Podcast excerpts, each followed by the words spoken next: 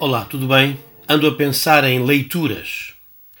Costuma dizer-se que quem menos sabe da água é o peixe.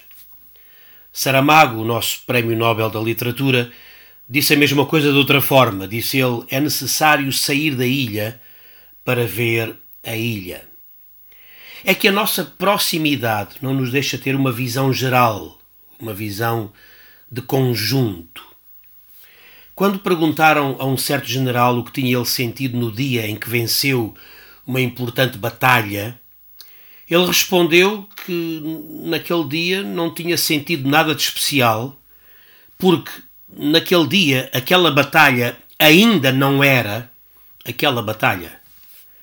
É que aquela batalha que veio mais tarde a tornar-se histórica só viria a compreender-se e a reconhecer-se como tal muitos anos depois.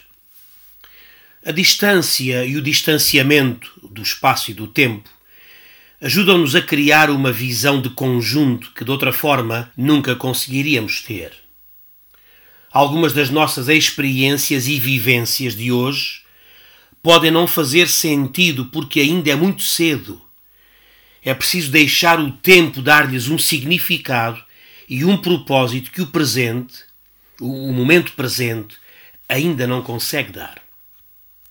A vida empreende-se olhando para a frente, mas compreende-se olhando para trás. Por isso, nada de leituras inusitadas nem conclusões precipitadas. Como cantam os Mike and the Mechanics, looking back over my shoulder, que é como quem diz, olhando para trás, por cima do meu ombro. Refiro-me também ao momento presente que vivemos. Este drama, ou esta trama que a todos atinge, também só pode ser verdadeiramente avaliado depois da poeira assentar.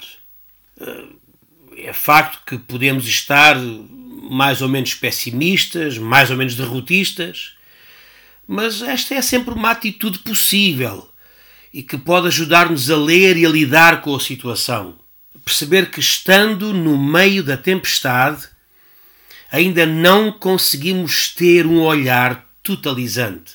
Ainda não conseguimos olhar para isto eh, olhando para trás por cima do ombro.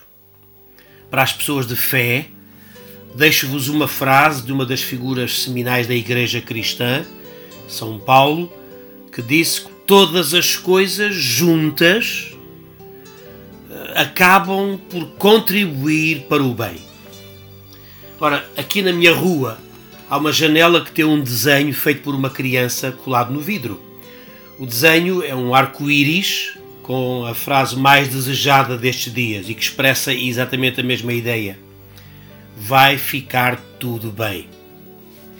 Bem, uma vez que as coisas só se compreendem mais para a frente e olhando para trás, é caso para dizer mais tarde a gente fala.